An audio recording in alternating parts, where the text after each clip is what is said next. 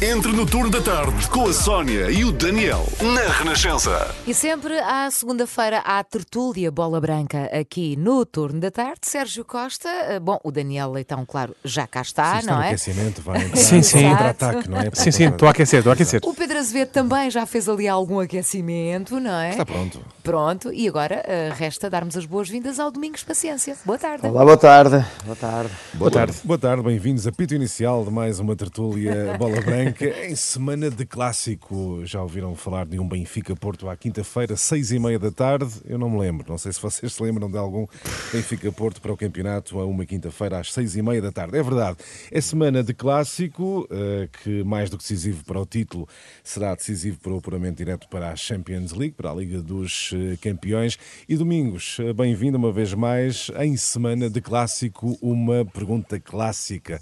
O que é que pode decidir o jogo de quinta-feira, do teu ponto de vista? Não é fácil prever o que pode, o que pode decidir o jogo. E, e digo isto porque os altos e baixos que têm acontecido com amb- ambas as equipas não nos permite dizer que é quem está melhor ou quem está pior a quatro jornadas do fim e também não se consegue atribuir um favoritismo. Até porque o Benfica tem, tem sentido algumas dificuldades em casa, nos jogos em casa. Eh, O Porto também tem mexido muito na equipa em função também da condição física em que se encontram alguns dos seus jogadores e até, até por isso se calhar vai voltar a acontecer devido à ausência de, de Corona. Portanto, eh, eu diria que hum, perante o cenário que nós temos assistido este campeonato, quem vai decidir o jogo vai ser o erro. Acho que a equipa que menos errar vai ser aquela equipa que vai ganhar. E como é que antecipas a disposição no campo, eh, Domingos? Eh, o Benfica tem desvantagem pontual, terá que eventualmente que assumir o jogo e o Porto jogará mais na expectativa, em transições, em contra-ataque.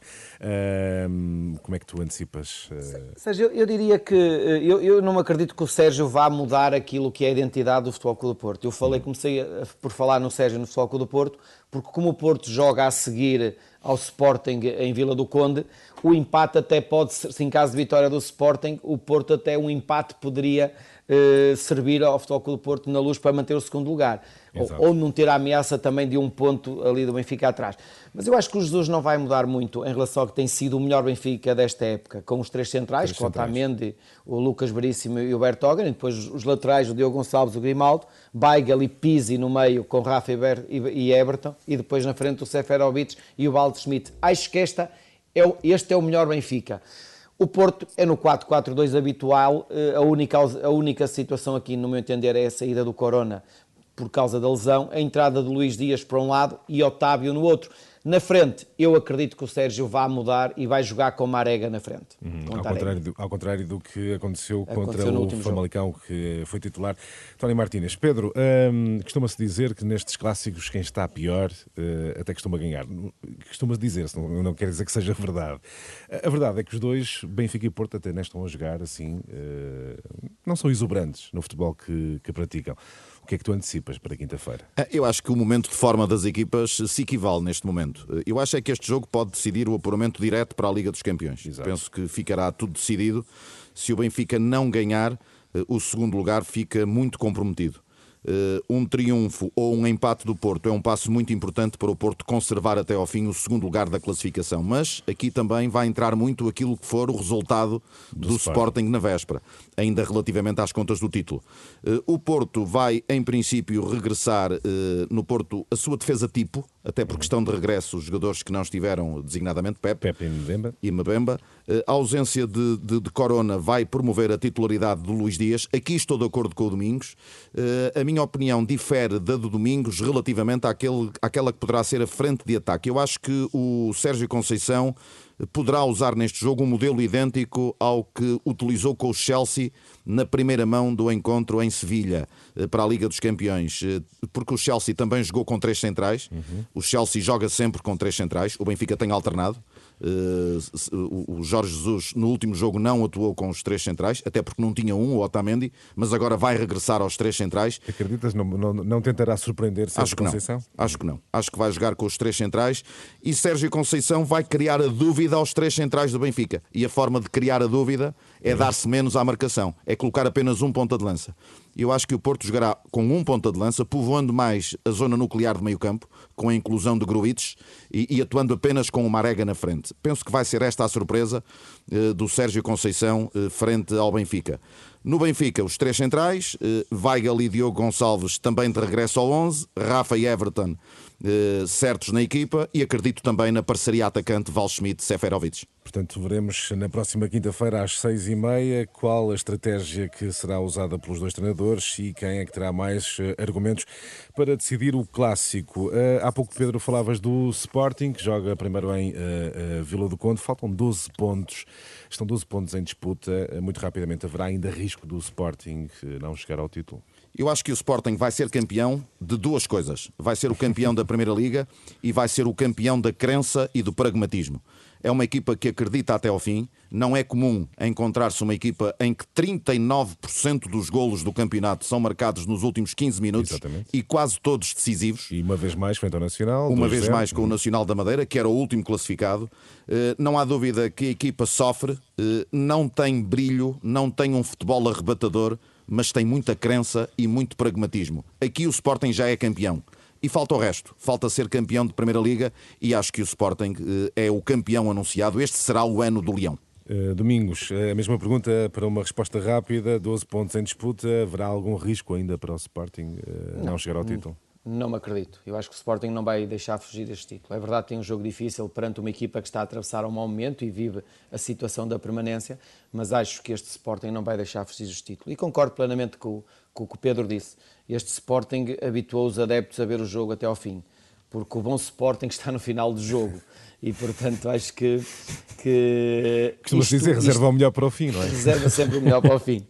E, mas com todo o mérito, porque acredita sempre e, e, e, nunca atira a toalha ao chão, e portanto por isso é que eles, esta sorte procura-se e, tem merecido, não haja dúvida. Domingos, muito rapidamente, vamos recuar um bocadinho uh, uh, à jornada anterior, em que houve muita polémica, e já iremos falar do, do que se passou depois de, uh, por exemplo, do, do Moreirense Futebol Clube do Porto, e não só, mas excessos acontecem muitas vezes por decisões dos árbitros, haja ou não haja razão, há, há muitos excessos, mas vamos falar agora de uma situação específica do Moreirense Futebol de Porto e também recordo o Moreirense Sporting uh, e tantos outros jogos em que fora de jogo são assinalados por escassos uh, centímetros. Uh, Está muita polémica, nunca se percebe muito bem qual é o critério da linha que é apresentada para definir um fora de jogo. O protocolo do VAR tem que ser revisto, deve haver uma margem de erro. Domingos, qual é a tua opinião? Minha opinião é essa mesma, é que deve ser revisto. E nós já falámos em tempos sobre a questão do VAR e, e não há dúvida que isto deixa sempre na dúvida, no ar, a honestidade daquilo que estamos a ver.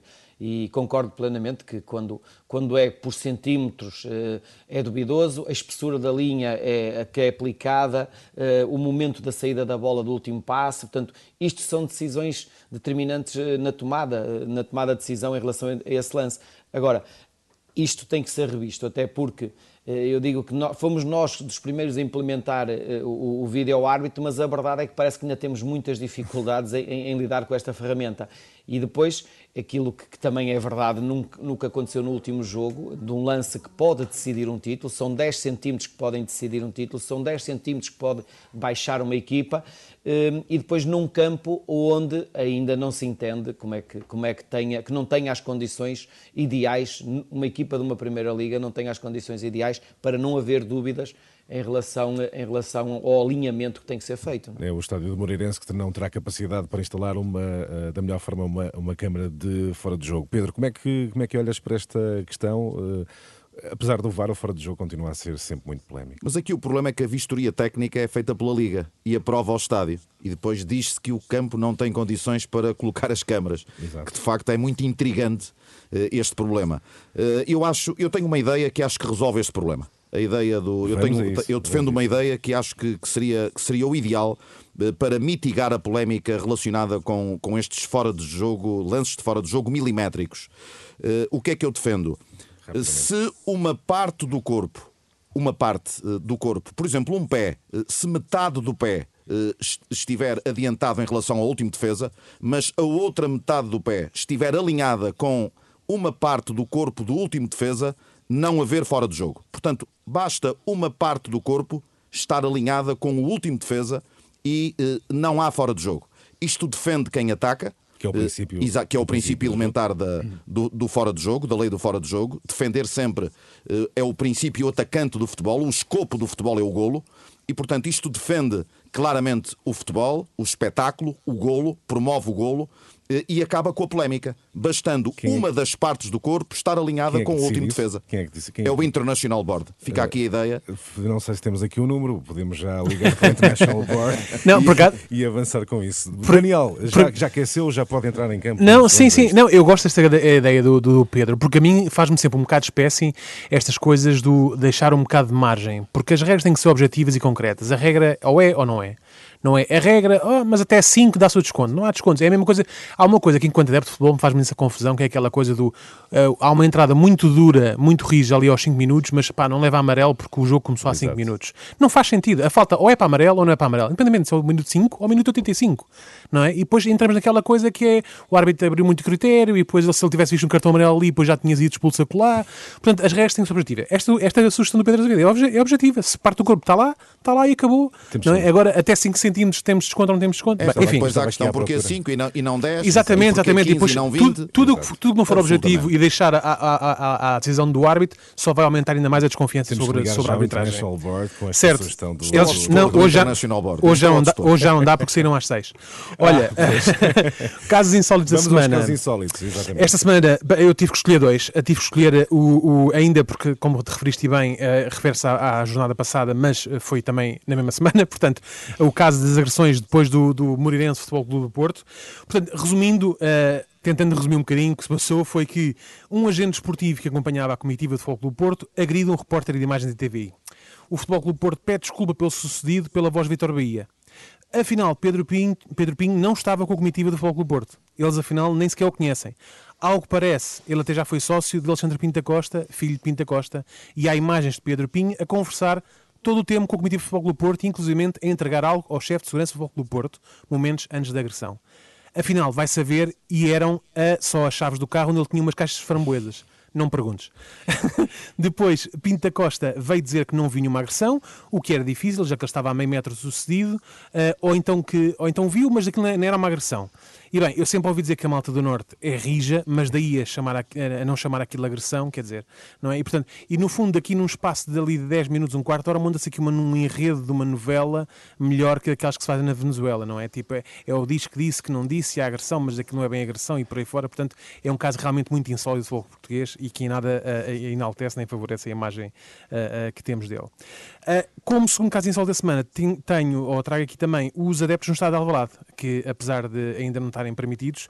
Uh, este fim de semana, ou, nesta última jornada, no estádio José Alvalade, houve vários adeptos que apoiaram a equipa de onde? Uh, da garagem do estádio, junto a uma entrada bem perto ali da bandeirola de canto. Aparentemente a polícia atuou e fez com que aquelas pessoas dispersassem, mas o apoio continuou a fazer-se ouvir. E eis que que é aqui que descobrimos que 18 anos depois da sua inauguração, finalmente percebemos a verdadeira utilidade do fosso de Alvalade, porque circulam imagens de adeptos a apoiar a equipa uh, diretamente deste fosso.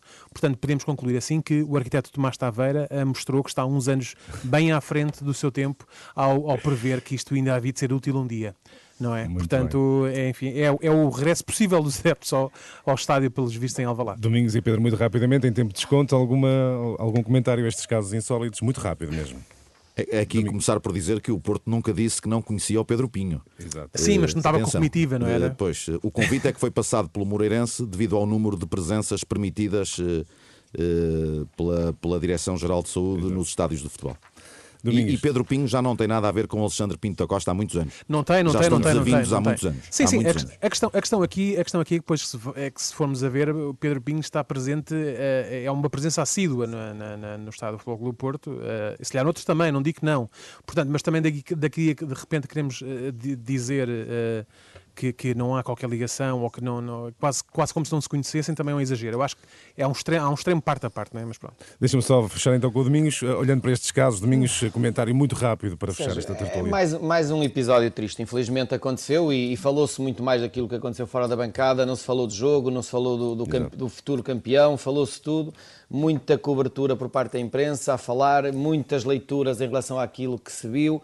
Uh, infelizmente é, é, é, caso a caso que vai acontecendo e, e, o mundo do futebol português continua assim, a pedir justiça para com os agressores e fica sempre solidário, como é lógico, com, com quem é agredido, mas é, é, é, o futebol português, é mais um caso e vamos lá ver que, que, como é que vai terminar este. Deixa-me só sublinhar que aqui falou-se daquele que pode, do clube que pode ser campeão e falou-se de uh, futebol. Obrigado, Domingos, Pedro Azevedo e Daniel. Estamos cá para a semana, não é? Cá estaremos, cá estaremos. E... Eu vou arranjar um apito para fechar uh, muito a bem, Muito bem. para expulsar, para expulsar aqui as pessoas. Está bem, está não bem. Sei, não sei se vais, vais ser contestada. Sónia, a Sónia vai trazer o cartão vermelho. A Sónia vai trazer o cartão vermelho. Exato. Depois há o recurso ao VAR. Uma boa semana. Até, Beijinhos. Até para a semana.